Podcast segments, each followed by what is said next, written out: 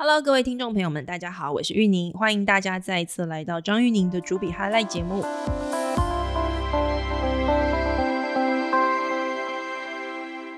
今天我要专访的是台湾 FinTech 的新创业者，台湾联合金融科技股份有限公司。我们邀请到的是 Big 的创办人林昌义。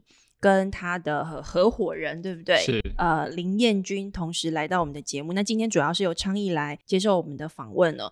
昌义，你的英文名字一一般你的同辈朋友都叫你 Jameson，对不对？好，那我等下就叫你英文名字，大家比较轻松一点。Jameson，呃，你可不可以跟我们介绍一下你们公司在做什么？而且你取了一个这么难念的英文的名字，是是。好，那我先介绍一下我们平台啊，为什么取？B D N K 这这个英文名词呢，就是因为银行是 bank，就 B A N K 嘛。对。那我们当初在取这名字的时候，就想说要怎么让别人有一点联想，就是比较知道说我们也是在从事呃金融相关的 FinTech 的业者。那所以我们那时候就取了 B D N K dot com，因为呃。.com 的网址也比较不容易申请，对，是没错。那我们的想法其实跟当初 Amazon 这种想法有点类似，就是 A 到 Z 的这种概念。那我们都希望这些中小企业业者可以透过我们，啊，不管是 A 类型公司或者到 Z 类型公司，都可以有一种金融服务权。是对，所以我们的想法很简单，其实只要解释过一次之后，应该就还蛮好记得。所以我可以这样讲，你们的服务跟银行有点像。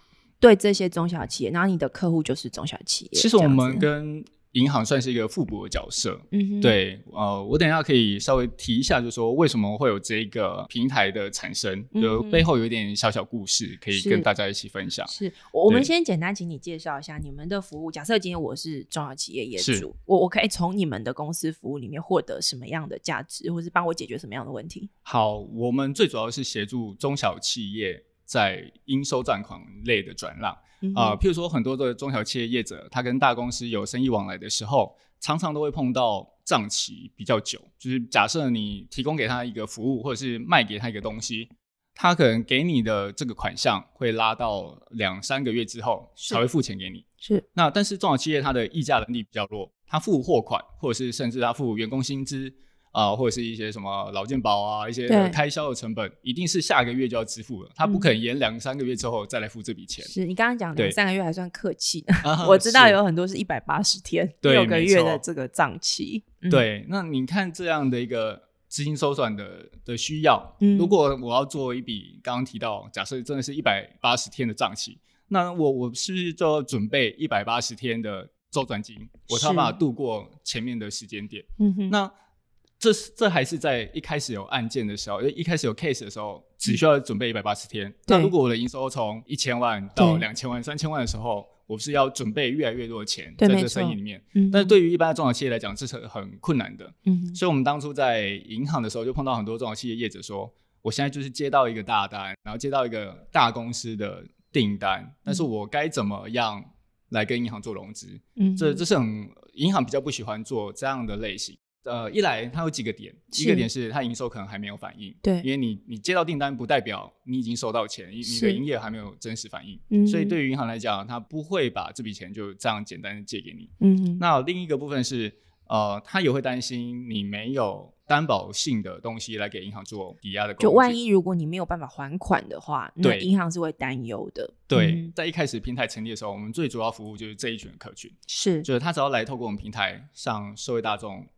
提出来说，哦，我现在有一个应收账款，我需要融资一笔借贷的行为，但是我就是提供这一笔应收账款为担保还款的依据。嗯哼，呃，在银行来讲，它有个专有名词叫自偿性的放款。嗯哼，就是这笔放款的背后，它是有一个还款来源的。对对，就是就算这个中小企业业者，他可能自己的偿还能力没有这么强，但是他背后的这一个付款方，只要是够大的公司，其实他还是会偿还掉这笔。贷款是对，我们的主要是这样。所以你刚刚讲意思就是说，其实你在创业之前是在银行工作的，对我之前都在银行工作。对，所以呃，你是在银行的时候，也是面对这些中小企业主，你会知道他们在现金周转上面有很明显的这样子的一个需求，而且显然在台湾的这个金融体系之下，这个市场的特性之下。很多的中小企业主有可能在他还没有茁壮的状况之下，他没有办法透过现有的这个银行的体系获得他必要的周转金。对，嗯，所以当初我们是不是有一个好像是余婉如立委吧，他有提出这件事情，是不是要把这账期要缩短到一百八十天？嗯，但是这是一个有点国际化的问题了，因为是好，就像台湾是一个出口型导向的国家，所以这些大公司他们出口一定是出口到国外去。对，如果国外付给他的货款超过三个月呢？是，那他们要提早支付给这些中小企业业者，不是又压垮了？这些大公司是，所以它它不是改变台湾情况就可以改善。也就是说，呃，它其实是一个联动性的关系，并不是说台湾的企业真的那么大企业就这么黑心，他们就是一直要去延迟付款。理由是因为台湾的大企业其实他们还有他们的客户，台湾大企业的客户可能很多是在国外的市场，那国外这些客户可能他的这个付款期限就真的很长，有可能。对对，我听过的，包含大家常常在用的很多这个大的三 C 的品牌都是这样子的。那我们今天在节目里面就不特别谈是哪一些品牌哦。对，那这的确是台湾的这个整个在产业的创新跟这个我们说资本市场的流动互动，以及对于产业升级跟中小型的这些业者一个蛮重要的关卡。因为没有资金，其实就会很麻烦。你获得资金的方法有两种，一种就是呃，你很会赚钱，营收非常多这样。但是这这有点鸡生蛋，蛋生鸡嘛。如果你已经很会赚钱，你就不需要借钱。没错。好，那如果你还在一个比较小的状况，你你需要富裕的状况，或者是你的产业特性、你的市场特性，就是会有你刚刚讲的这个比较长的还款期的问题，的确需要一个好的金融借贷市场。来协助解决这个问题，我们能够让市场比较活络。那呃，你们公司这个 BZNK Big 就是在做这样的一个服务，而且你的资金来源跟过去不太一样，对不对？不再是对着银行做了。我们的资金的这一方是由社会大众来自己判断说，啊，我们会提供去识别化的的资讯，比如说这间公司主要是在做什么样的行业，那成立多久，资本了多少，我们会把一些去识别化的资讯提供给大家看。那大家看了之后，觉得利率跟风险，他觉得是可以呃承担的一个程度的话，那你们就可以分散去投资。我们最小的金额就大概大概是一千块。你是说我也可以上你们的平台借给某一家公司，然后我就是借一千块？对，可以。可是他可能想要真正借贷的，也许是一百万。对，没错。但还是可以，因为你是用集资、募资呃群众集资的概念来做这件事情。我们常常在讲说，我们的商业模式跟一般的银行的。的这种商业模式有什么差别？嗯，其实呃，借户就借款户的这一群，其实就是中小企业。对对，那提供资金的这一群，也是一般的社会大众，其实是一样的。但差别在于说，呃，银行的这一端，它是因为它是高度建立的一个行业别，因为不可能把这些风险全部都丢给中小嗯这些社会大众去去承担。是，所以呃，才会由银行去承担。风险，然后去赚中间的利差。嗯，那我们之前其实也会去讨论到说，呃，台湾有什么行业是几乎所有的业者都赚钱的？其实就是金融业。是对，银行是蛮容易所有的业者都赚钱。那代表说它可能没有存在过度竞争。是对。那来到我们这种媒合平台的话，其实在国外已经很很盛行这样的一个商业模式。嗯，它最主要就是说，我们在探讨说。呃，台湾的传统金融它叫做间接金融，是对。呃，这样的服务的话，我们可以举最近的例子，就像纾困，对。那政府有一笔纾困基金，他们可能预计有一兆多的资金水位要这协助这些中小企业，对。但是呢，在呃，在这一次的，好像统计是三月份的资讯，它试出来，虽然说有一兆资金量，但是它试出来的水位可能连一百亿都还不到，嗯它没有办法去补足。中小企业的需求，那为什么？因为银行它可能要很严格去控管它的风控，对对，因为风险毕竟银行要承担嘛。对，没错，对，没错。但是到了我们来看美国市场，他们的纾困案是可以很很马上的把这笔资金就可以。呃，发给企业使用，没错。这个呃，James，你提到这个案这个例子，我觉得很好，让大家了解。因为我们一我印象中上个礼拜有个新闻，也是这个金管会就说他们有找这个银行业者喝茶聊天、喝咖啡这样子。然后这次讲的不一样，这次跟大家说拜托大家放宽。对，那就是你刚刚讲这个间间接金融这个机制，因为。呃，这个政府在呃行政院基本上在面对立法院的这个质询的时候，也有提到，就是说这个事情真的不是政府有办法去控制的，因为放款是在银行，而银行我们过去在监管上面本来就给予非常非常高的标准，所以银行其实老实说他也不敢随便乱放，因为如果发生了这个坏账过高，其实有倒霉的也还是他，对，他也还是。要被被被找麻烦嘛。那所以这边就有个平衡问题，当我们的社会很需要这个金融稳定性，我们希望政府用比较高的这个标准来监理的时候，我们就会看到银行之间这个竞争没有像国外那么的激烈。是，然后当我们有需要这样纾困，透过银行去对企业贷款的时候，这个数字也出不去。对，那就回到你们家了。你们这样的形式，比如说以现在纾困这个环境来说，你们能够扮演的角色是不是就又完全不同了？不会有我们刚刚讲那个问题。对，那是回到我们的这种平台的模式来讲话，它是运用让大众资金自己自己来选择来投资嘛。嗯哼。那其实台湾的现阶段的环境。你说这些闲置资金多不多？其实台湾的烂头村很多，非常多。对，台湾的人并不是没有钱，就是钱其实是很多，是，但它并没有很快的供应到这个市场上面去。是，所以在我们在一开始的时候，我们一直以为可能没有投资者会愿意用我们的平台来借给这些这些企业家。嗯，但是我们才发现说，哎，我们做了现在应该是第三年，是啊，要迈入第四年了。是，对，那我们才发现说，原来是台湾的投资者是多的。反而是中小企业主不知道我们，反而是碰到这种问题。所以你们要去跟群众募资来成为这些中小企业的这个借款方的时候，其实并没有原本想象的这么难。对，你你可以跟我们谈一下，你们现在有多少的呃，在比如说有多少个案例，或者是说已经募募集了多少的资金，像用这个方式。好，我们到目前的话，总共的每盒资金量大概是六亿七千多万。到过去这三年来，对，到目前，嗯，那我们呃总共的案件数是在目前来讲是一千零几笔，嗯，对，一千出头笔是。那客协作的客户量数是大概三百多家。三百多家，对，所以平均来说，它贷款总额度不算特别高，对不对？我们平均一个案子大概都在一百万上下。OK，就对银行来说是那种不算特别高的，可是它却要做非常花很多时间去做一些这个控管跟了解滴滴啊等等之类的，对。但是所以有可能这种就是银行不太想碰的。其实我刚刚刚主持人有提到，对，所以银行最讨厌做的就是我可能借这笔钱给你，你用的时间又很短，对，那金额又小，我要做很多事情，对，然后所以它利润就很低这样子，对对。尤其对，尤其你刚刚提到的一百八十天的账期，对银行来讲不过就是六个月，那六个月我如果做一个一个融资行为，那我我花了一个月时间，就你只用了。五个月，因为扣掉了一个月审查时间，对，那他对他们来讲成本是很高的，嗯哼，对。那也就是说，你们的审查方式跟银行不一样喽？嗯，讲实话的话，其实我们在早期用的方式还是会比较偏向于银行的传统模式，嗯哼。那但是我们会把它归类为两个两大区块，对，第一大区块叫做历史的资讯，就譬如说银行看的大部分都是历史资讯，嗯，我看它连征的内容有没有。呃，这银行看的模的方向就是，呃，有没有历史还款记录的不良，或者是说，呃，你已经借了多少钱，这都是历史资讯。对。但是我们有一个蛮大的重点是，如果这家企业是属于成长型的，它未来很有前景的话，资金资金是应该要去挹注这种公司，对，而不是去挹注现在。营业规模很大的公司，就是资金应该是要给最有成长性的公司去使用，而不是看它历史的资讯。嗯哼，所以我们后来会再把一个比重，大概三成的比重，会去看在它的呃行为分数。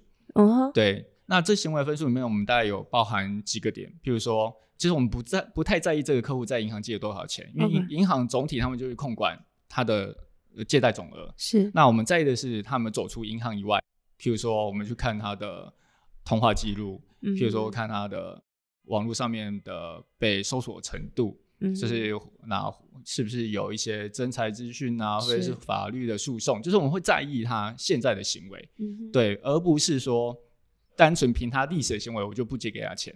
对啊，所以你的意思是说，传统银行在做这些滴滴征信的时候，真的只看这些财务面的资料，是。比较不看行为性的资料。呃，因为银行它需要一套标准的 SOP 的流程，OK，所以它没有办法。有一些东西是没有办法这么快速就把它数字化。嗯哼。那而且我们去跟银行讨论的时候，其实有一个点就是，我们可以去爬很多资料回来，是。但是银行它没办法做这件事情。所以这边有一个数位落差。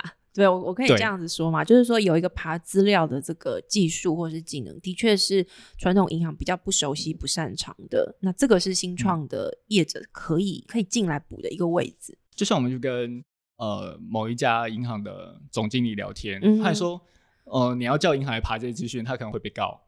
对他没办法去做这件事情，但对我们新创来讲，我要的就是把它收集回来，变成一个审查的一个平等一个分数。嗯，对，这是我们要做的。是，嗯，所以你们的团队在提供这样的服务的时候，因为你等于是一个媒介者嘛，你去把这个个人的这些愿意借款给中小企业的这些人募集起来，而且是用小额小额的方式把它募集起来。对，那找到这些呃中小企业者，那在这中间，你要如何去确保，就是说你提供给这些愿意借钱的人的讯。息，你等于在帮他做这个借款人的部分的这个平等，对不对？你在帮他做平等。那在这个平等上面，你们的工作大概是有哪些层次？然后做完了之后呢，你跟这个借款人之间的这个责任分工是是是怎么怎么评估的？先呃，我们以现在的平等有分成十二个等级，嗯，那每一个等级它都会对应到一个违约率，是对，我们是每呃每一个月或者是。有跑出新的数据的时候，其实我们就公布在我们的网站上，就是让大家知道说我们跑出来这个公司的平等是多少，那它大概违约的几率就会多少。那这就会提供给这些的呃投资者，让他们去参考说，那我投资的这个风险等级大概会不会是比较高风险的？这这是一段。OK，那还有别的吗？那另外的话就是我们会去看这些公司有没有呃。租赁业的东西啦，就是其实我们很担心。好，台湾有一个很很明显的例子可以举例，就是呃，如果我们去银行借贷的时候，它大概利率大概都在五个 percent 以内。对，但是走出银行以外。利率大概多少？是租赁公司一定都大概可能会在十个 percent 以上。是那中间的这个缺口五到十 percent 之间，却没有人去弥补它。嗯，那我们该怎么样去做这件事情？所以，我们回到我们的一开始主题，就是我们会去控它的应收账款。虽然虽然这一家的借款企业中小企业是可能会是比较弱势，嗯但是我们会去控它的这个应收账款的部分的这家公司的情况。那我们现在做法就跟远东银行的合作。我们会去提供给这个借款方一个账户，是。那这账户呃就会有让这个付款方，就是应收账款的付款方，嗯，由他们来汇到这账户里面来，是。那这账户就会是我们可以优先清偿我们投资者债权的一个工具。OK，对，那这算是一个特许的的工具，就是。我一般的新创，就算是租赁公司，他们都没有这样的特许权，这只有银行才有的特许的权利。嗯哼，对。那我们现在跟远东银行合作，目的就是要达到这件事情。假设假设 A 公司跟跟 B 公司有生意的往来，A 公司可能是上市公司，是。那 B 公司因为 A 公司的付款期太久了，所以对 B 公司来讲，它可能会有压力。嗯，那我们就告诉 B 公司说，好，OK，我们如果知道 A 公司他要把钱给付给你，那我就愿意。告诉这些社会大众的投资者，可以相信你这样子。对，就是可能三个月之后，是 A 公司就会付款给你，所以大家可以先把钱借给你。我我确认一下，你们公布的讯息可能是你们作为一个去了解、根据平等的这个角色，但是会把比如说 A 公司跟 B 公司这个付款的关系的相关的资料也要公布吗？还是一不一定？我们都会有留底。OK，对，那如果投资者端他在最后的合约上面会看到借款方这间公司的名字，名字 OK，但是付款方的名字我们不会公布，嗯，对，直到如果他真的有预期情况的话，才会走法律催收。自然而然，社会大众就知道这这两家业者是谁了。OK，也就是说，其实你们在做这个呃资讯的这个媒介的这个平台的角色上面，你们第一层其实像是帮这个呃以社会大众的借款的人做一个初步把关。对，那你们会看重的是这个中小企业的，因为你也要他的还款能力是存在，否则风险也很高嘛，对不对？对。那只是说，在这个还款能力上面，可能有一个你们蛮看重的是，他在这个过程里面，他的还款可能是以他未来的营收。可实现营收的预估来当成一个很重要的一个判断的基准，而且这个可预估的营收呢，最好又是它的这个营收的来源方，就要付款给他的这个人，这个公司相对来说是比较，你知道它不会有随意倒账的这种状况，然后这个合约，这个可这个未来的应收账款的这个合约是可信的，是等于是在帮这些大众做这一个层次的资料的查询跟把关之后，你再告诉这个这个平台上面的这愿意借款的这些个人的用户说，好，他应该收得到钱。我们现在可以借给他，而且我们收的利率会比银行要来的好一点点，这样子是是这样，对不对？对。那还有一段基准是假设，嗯呃，因为我们的账款它叫做呃有追索权的应收账款，就代表说，假设 A 公司没有支付，就是那个付款方没有支付的情况之下，其实这个借款方这家 B 公司，他也需要去把他借的款项给偿还出来的。OK。所以在我们的合约里面是包含两间公司再加上。一个负责人，就是会有三个角色要来承担这笔账款的风险，会相对于来讲，一般的 P to P 来讲，只有一个人的 credit 来的来的好一些。对，那我们的利率一定会比银行高，因为社会大众的投资者他们会担心风险，所以他们会要求一定的投资报酬率。那因为平台也不赚中间的利差，我们就是。借款方借多少，我们就是每合多少给投资方。我们只赚我们的手续费，所以我们手续费都是公定多少就是多少。你们的手续费是指这个借款的额度的手续费，对对？我们一般来讲就是大概会抓在每个月是千分之五，千分之五是我们手续费。对，那我们就会呃依照这样的逻辑就告诉。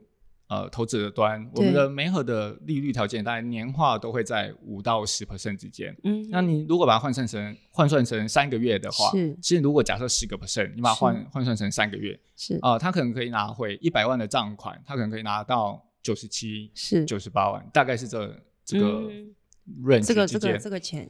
对，那这样我就有一个比较。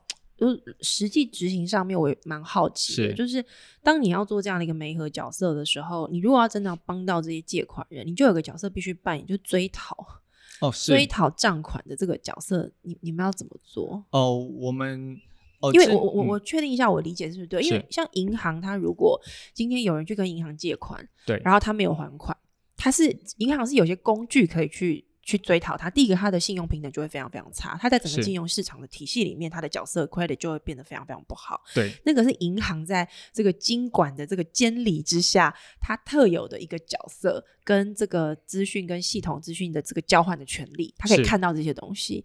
那你们呢？好，其实这段我觉得主持人真的蛮专业，就是 呃，银行大部分会看两个资讯，一个就是廉征，一个叫票信。对，那我们就会把票信当成一个工具。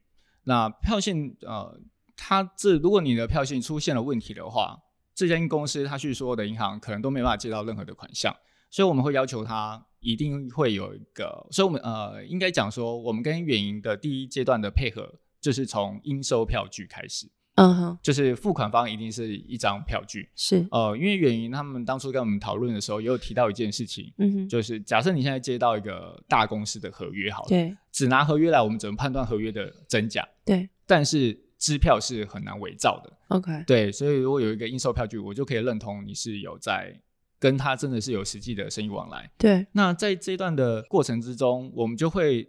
让他有这个票据是一个哦，我先简单举例好，假设一个同一个时间点到期，他还银行贷款跟还跟票据要兑现，是。一般的企业一定会先让票据兑现，没错，对对，银行贷款它可以延后，可能一阵子之后你再去给付，是。不会在下一个月月的连征出现，是。是是可以逃过那个连征的，对，但票据完全逃不了，对，票据完全逃不了，对你只要一跳票了，你就那个记录就会在那个对记录就在了，嗯，所以这也是。早期租赁业者用的方法，他会要求他的厂商一定会要开分期的支票出来。是，对。那其实我们也是抓这个工具，因为金融业它没有办法在很快速的时间内接受我们这样的新创业者加入联征系统。是。那其实我们在在经济部的协助之下，我们也有跟联征业者。有去讨论过这件事情，嗯，呃，就是跟廉政中心是。能不能加入廉政中心，嗯哼，但是我觉得他们的顾虑点也是很实际了，就是假设我们真的去查了这个公司，是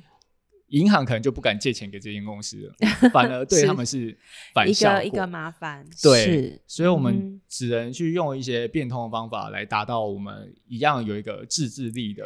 工具。你你举到这个例子，其实就回到呃，在这个节目里面，我想要跟你请教的另外一个问题，也是我们整个系列的这个数位转型金融篇里面很重要的，我们一直在讨论着，就是。呃，当传统的金融业者他要做数位转型的时候，我们知道台湾过去这几年这这一段走的并不是那么的顺，也有点崎岖哦。那在顾立雄主委他接任金管会之后，这个部分的开放跟他的转型的确加快了，他很多的法规的变化都我我们都看到了他的一些可能性。是，那他其实在这个开放银行的这个大的政策底下，他有个很重要的核心概念，就是他希望传统的金融业者去扮演好原本在监理机制底下，他希望金融传统金融业者，我现在讲的是银行。像银行这样的角色，他就是去做好那个金融稳定性的这个角色。嗯，然后呢，像比如说你刚刚讲廉政中心，他会把资料 share 给这个银行，但他不不不一定会觉得要立刻 share 给像你们这样的新创企业。对。那郭立雄他的想法是他希望这个传统金融业者跟呃新创的这个 fintech，像 BZNK 这个公司多一点合作。是新创的好的 idea，新的做法要由这些新创公司来做。那部分的监理比较麻烦，那些呃，今管会不会担忧的这种社会信用问题，交给传统的银行来做。是。那从你的角度来看，你觉得这样的政策做法，你觉得行得通吗？那如果你觉得行得通，你觉得有没有一些你们现在你们公司正在进行的案例，它就是这样在发生的？呃，其实我觉得金管会在顾主委这段时间，我觉让我们觉得他真的是有一点改变啦，就像。我们在 FinTech Space 的时候，也都会有监理门诊，对，就是不管你有任何的法规上面，你都可以透过这个门诊去得到一些资讯。是，就像我们在早期的时候，呃，公司成立到平台上线，大概花了一年多的时间。嗯，呃，那是二零二零一二零一六二零一六公司成立。嗯哼，对，那我们这呃这花了这么长的时间，其实很大的一部分都是在解决法规面的问题。嗯，因为台湾并没有。相关的法规在制定这个这个领域是对。那后来我们在跟监管会沟通之后，其实我们也蛮谢谢监管会的帮忙。我们当初在找银行啊，或者是找一些合作的金融机构的时候，都会碰到很多的障碍。嗯，但是不管是 FinTech Space 或者是由监管会这边，其实我们都有得到一些呃资讯，就是银行会愿意来跟我们谈，所以说接呃开放一些 Open API 这些资讯，可以让我们得到。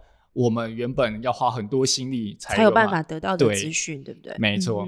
那另外就是，哦，我们会觉得在监管会这个辅导底下，很多新创业者会写呃，会跑出来各各式各样不一样的方式出来，去解决传统上面的问题。对对。那比如说，呃。比如说，我们协助新创业者这件事，就是我们也有一一个产品项是协助新创业者的募资。嗯哼。呃，很多新创业者他们的营业项目也是比较特别，对，所以他们要去银行贷款也很难，对，并没有这么容易，是。因为他们可能看不懂他们的情况，而且他们的营收或者是他们的服务，对，可能比如说假设有一个新创业者他提供的服务，呃，他他可能银行根本不知道你到底在干嘛，对，对他很难把。借钱借给这种新创业者，嗯，但对我们这种平台来讲，我们就有一个区块，我们会把这些新创业者在做什么事，对，那或者是他现在呃想要呃成做一个新的专案，嗯，对，那我们就透过我们平台去告诉这些社会大众，嗯，那这些社会大众他们就可以来看说，哎，这样的产品。这样的新创是不是我我觉得它有潜力，然后我值得去帮助它的？嗯哼，哦，我们一直在讲说群目它有一个很重要的观点，对，就是它是一个假设，假设我现在生产一支笔好了，对，那我现在这一支笔我要怎么样去卖给社会大众？一定是去铺所有的通路嘛？是，大家我才会知道说。大家能不能接受这一个产品卖不卖得出去？嗯，但是到了群募的这种平台，我们是需要先，我只需要做一个 demo 版。嗯哼，demo 版之后，如果大家觉得好像可行，觉得你们嗯可以做事，好像还不错，对，可以做的时候，我们才来大力发展嘛。嗯，那我们平台有点类似这样，就是你提一个专案，然后社会大众如果觉得 OK，或者是你现在这新创有融资需求，你把你的故事写出来，那如果这些社会大众觉得 OK，他愿意把钱借给你，那我们就把条件讲好，是，就呃这个贷款利率大概多少？嗯，那你你大概有拿呃，你大概会有提供哪一项哪一些的呃担保，或是你你要怎么样还给这些投资者？会把条件定出来。嗯那如果投资者同意的话。就会让这个借贷成真。我我我听起来有点像，就我们现在在看这个募资平台哦，大部分的时候，一般消费者在募资平平台上面，我们都说那是赞助，是。我赞助某个某个专案，让这个事情成真，但是我可能在过过这个过程里面，我没有期待我要拿到任何的 rewards 回来，或者是我可能是有点在买商品。对，可是，在你们这边就不是，他就是我就是成为一个借款人，我把钱借给他。对。对，那借给他的过程，可能是因为我认为他呃很有潜力，很不错，特别是这种新创型的业者。那在心态上面，我的想法就是，我借给你，因为我认为你会做的很不错，所以我也可以回收一些好的 rewards，就是我成为一个一个一个类投资人，有一点点这个概念，只是说他不是用股东的方式来投资，比较是用融资跟短期的这个周转的方式，成为一个协助者投资人这样。因为像传统的全木的业者，像台湾有 Fine V 跟哲哲，是对，那他们的会比较偏向是有实体产品的，比较容易得到投资人信赖，因为他们才有办法拿到实体的东西。嗯但是呃，走到我们这边来的时候，有很多新创业者，他提供的可能是服务，嗯他可能呃，好，假设他是一家餐厅，好了假设，因为餐厅它就是一个东西在一个实体店在那边，但是他没办法。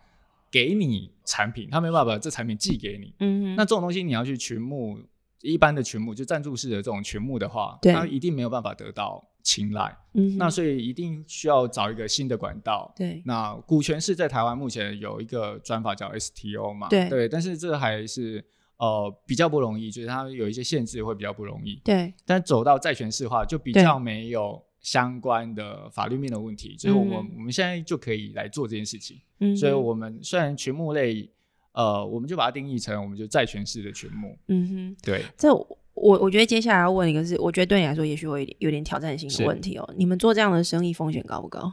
哦，我们到现在做一千出头笔嘛，嗯啊，目前来讲有八件，所以违约几率大概是。呃，如果以案件数来讲的话，大概零点八多 percent，那以金额来讲，大概零点七多个 percent，嗯，是我们目前碰到违约率的情况。你你们当时在做呃这个。题目的时候，或者说这样子一个创业的服务的发想的时候，我我大概可以感觉到，因为你是从公股银行出身嘛，对，那当时你的工作在银行的时候，你的工作的确就是在做这些呃对。企业放款，是，所以你是的确看到一个很明确的一个问题在那里，但是你选择这个题材，如果你要跳出来做这个事情，是。你们是要承担责任的，比如说追讨。这样的责任，而且这里面有大量的法律风险是要是要去处理的，没错。但你还是选择这个题目，为什么？我可以讲一个故事，就是当初我们在银行的时候，嗯，有一个客户，他他想要创业，那他想他创业，我们觉得他的概念也很好，而且他的产品已经有一个 demo 版，也已经通过一些通路商，比如说像家乐福啊、全家、全联，他已经通过这些通路商的认可，他可以上架了。但是他没有钱，那没有钱怎么办？我说，嗯，一开始你没有钱嘛，那你只能拿担保品来，我们可能做不动产的融资给你。那这客户我们在一开始的时候，呃，我做，我们那时候就经过，呃，就做了五百万给他，就是金额就给了他五百万。那后来他，呃，因为这种通路商他要。会有两件事情要承担，一件事情就是你现在要铺几个月的存货量，没错，对他们那时候大概是抓三个月的存货量，是。那另外就是卖完之后，对，可能还有一个收账期，对，那就是这样，就是可能一个月之后，他他就又回来银行找我说。哦，那个某某公司就给了他一张支票，但是是三个月之后。是，但这些通路商其实他都是很大型的企业，没错，他没有这么容易就出现预期的风险。对，但是银行要做这笔融资吗？对，其实是很困难的。他这张支票金额也接近大大概在五百万左右，因为他就卖的很好，因为而且利润讲实话是不错。嗯哼，那但是他下一个月。他就需要再去生产，然后需要去付款项。是，他他没有办法，他只能再来银行找我们。但是我告诉他说，你四零一表是两个月申报一次，对，你四零一表都还没有反应，营收都还没到，对银行来说没有办法看到这个成绩的跟 credibility 的，对，就我没有办法给你这样的额度。他后来他怎么了？后来他这张支票他没有地方去了，他只能走到就是外面的金融去去把它变现，因为他还是需要去。解决他第二个月、第三个月的这个生产跟还是要给存货的这样子一个需求嘛？他生意还是要得做嘛？但是银行就没有办法去供给这种成长型的公司，银行是比较适合已经很成熟型的企业的使用。对，所以我们那时候就是协助他们来完成，呃，就是看到这个案例啦，对，所以我们就走到，呃，就后来就发现说，其实蛮多的中小企业的业者，他可能都有短周期，对，然后金额又不大，他有可能刚的案例，他金额是比较大的，但是有很多的案例，他可能就是几十万。你你梦想很大，你知道吗？你想要试图解决，就是台湾那个对于创新不是那么，或是新的 这种呃小生意的这个。造梦者不是那么友善的一个环境。你你的另外一位这个创业的伙伴哦，那个燕君今天有来到我们的现场，燕君都在听我们聊天哦。那我们其实节目时间没有那么多，我想最后给燕君一点时间。燕君当时你怎么会接受那个 Jameson 的邀请啊？你你也是在银行业工作吗？您好，各位呃听众大家好，我是燕君。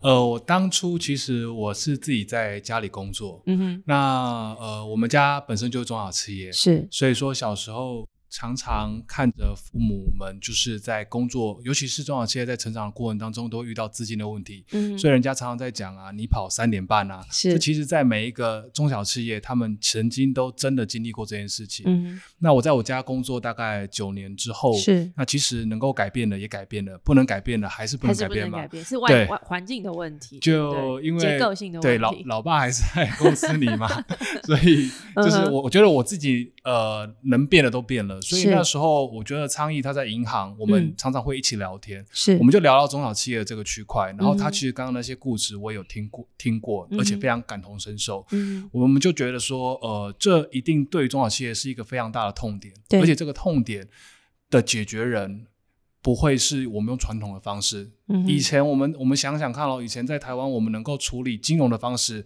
我们第一个想到的一定是银行。对，银行以外呢？如果我没有好的股东，如果我没有好的朋友，如果我没有遇到一些笨蛋的话，我可能很难拿到这些钱吧。对，所以台湾的在呃银行以外的金融是非常非常活络的，这这也才会产生的叫做租赁公司的出现。没错，尤其租赁之后又有一大堆像刚刚有提到那个案例，对，之后是跟一些民间地下是比较高利，压力就会非常大，压力是非常大。嗯，但是我们就在想说，哎，我们可不可以创造一个我们是在银行以外的。比较便宜的一个资金管道。呃，友善的，但是你们的强项也许是要去善用，就是数位工具的一些技术，比如说像刚刚有谈到，就是说你们要去爬一些资料嘛，那用新的方式来定义跟定位一个借款人，一个需要贷款的这样的公司，它到底是不是一个值得这个借，就是借款人去信任他，给他机会的一个对象，对不对？是是是是是，嗯，就是我们想要做的事情。是那在合作的过程当中，呃，因为我知道是那个 Jameson 先找你的嘛，对不对？有没有？后悔过啊？我觉得现在回去看这两三年啦，我觉得我觉得还蛮回忆当初那一段零到一的日子。嗯，因为那时候我们两个人嘛，其实那时候我们刚刚创业还蛮苦的，就是两个人。呃，一起跑业务。是，然后今天哪边可能因为我们在嘉义嘛，是，那可能我们觉得高雄有有案件可以聊，我们就开着车到高雄，嗯，那台中我们就开始去台中，是，所以就那时候就是那一段子就是跑来跑去，然后那时候我们也还没有很多认识我们，尤其在台湾，你知道，在台湾做金融是非常敏感的，对。我今天不是银行，我今天也不像比较大的租赁公司，我跟人家说我做金融，我们常常会被挑战说，呃，我们是不是？呃，诈骗，对啊，我们是不是高利贷？是，这就是我们一直遇到的问题。是对，但是我觉得就一股劲吧，就是觉得说，呃，我们希望能够做一些以前没有办法做到的事情，嗯，然后我们能够真的去协助。很多中小企业是去做一样呃去做这个资金的周转。你刚刚讲到一个蛮重要的重点，就是说在台湾要做这样的金融服务，其实并不是很容易。很容易你去跟人家讲你们在做的事情，人家你会觉得你们诈骗集团。好，那我知道你们公司现在其实在这个金管会的 FinTech Space 金融科技创新园区里面，呃，就是有在那边有一个台北的一个据点嘛。那能够进入这样的一个创新园区，某个程度，也就是说你们会获得来自金管会一定程度的辅导跟协助。那金管会，也就是说金管会某个程度看了你们服服务之后。还有你们的团队过去做的事情，也觉得你们呃某个程度相信你们是正派经营，也想要为这个行业带来一些改变。可不可以跟我们简单分享一下？呃，这个 Jameson 或者是燕君跟我们分享都可以。哦就是说，呃，在加入这个园区之后，呃，金管会的角色或这个园区带给你们的协助可能有哪些？那有没有改变了你们公司或是整个创业过程里面遇到的一些问题？好，呃，简单讲一下，就是像很多人会会很担心，像。大陆的 P to P 这样，觉得这些案件是不是真实性的，是不是假的？对。那呃，我们进了 FinTech Space 之后，一来就像刚刚主持人提到的，由金管会来辅导我们所有的呃监理门诊，我们参加过监理门诊，然后跟银行工会跟监管会开会，其实应该有个五六次以上了。嗯哼，那还包含说，像央行在当初很在意我们这种业态会不会去影响到。呃，社会环境，呃，就是金融环境的问题，整个资金的流动状况。对，所以那时候金管会，呃，央行的网站里面其实也可以找到 P to P 业者的一个简报。对，那那时候金管会跟银行工会就有提出来有关对于我们这种业态的一个呃一个自律规范。嗯，银行跟我们合作的自律规范，是他就很明定的告诉我们说，什么事情可以做，然后什么事情呃。不要碰，对不对？对，就会有这些的条条款出来。那另外就是，因为我们加入了 FinTech Space 之后，是呃一些银行都都可以看到我们，然后来跟我们聊。对，呃，这一次跟远银的合作就有建立一个事情是，虽然我们没有办法把这个公司名或是呃这些公司的 data，就是这些资料马上就公开给大家看，是，但是远银那边其实都会保留着我们的。借贷双方的这些合约、这些的资料，对，假设我们平台真的呃有不正当行为，其实这笔款项也是拨不出去的，是因为远银那边会做把关，对，会做一些把关。那这样对大家来讲都是一件好事，虽然对于远银跟对我们的成本都是高的，是，其实我们也蛮感谢，就是不管是主管机关来协助呃银行，像像远东银行这件。这这个案例好了，嗯，就是他他真的是帮助我们蛮多，他们的成本真的是蛮高的，对，没错，对。那对于我们来讲，呃，主管那个顾顾主委他一直有提到一件事情，对，就是这种新创业者，虽然他给我们一点空间，一些空间去发挥，对，但是我们要有容错的能力，是，就是我们要有办法去承担一些错误，然后譬如说假设好，譬如说碰到诈骗，碰到碰到一些奇怪的情况是的。之下，我们应该要有一些能耐，要去呃去解决这些事情的。对，所以，我们跟运营的合作里面，也会去提拨一些我们呃的利润，或是我们的营收，来作为一个准备金。嗯，这笔争议准备金就是要去处理相关碰到疑难杂症的时候需要用到的钱。是对，就是不可以说一个新创团队来玩一个这么大 base 的游戏，是应该是要有一个呃机制一个。呃，一个比例的风险承受能力。是，就是就是呃，我刚刚讲，就是顾主委他其实在这个过程里面，他希望能够鼓励呃传统的金融业者跟新创业者像你们这样子一起合作的一个很重要的原因哦。那刚刚你最后谈的这样的一个案例，我们大家也都可以感觉到，呃，就算我们的听众朋友今天你没有那么熟悉这个金融市场的运作模式，你大概也可以感觉得到，其实所谓的这个我们说 FinTech 创新，它真的没有那么容易哦，它有非常非常多的这个关于社会信任、这个金融监理的很多的背后的因素。嗯，是这个社会要共同承担的。那但是我刚刚的确听到一个让我蛮蛮呃惊艳的，我真的觉得是蛮惊艳。就是说，你刚刚有谈到你们的坏账率其实蛮低的，这么多的这个一千笔的案件，只有八笔是发生有违约的状况。意思就是说，其实台湾社会彼此的这个信任度还是不错的。那大家的这个履约的这个态度也都还不错，对不对？对这些中小企业来说，其实站在我们立场来看，这些中小企业者，其实我觉得台湾人真的是。是属于善良的。嗯哼，如果他呃他能力许可的话，他不会想要去欠任何一笔钱，去骗人，对，去去害别人。尤其如果他公司已经成立一段时间了，商誉对一个企业来讲是蛮重要的的东西。是对，那所以我们才会觉得说，一般来说，除非真的是受到大环境的影响，或者是像这波疫情，可能很多的。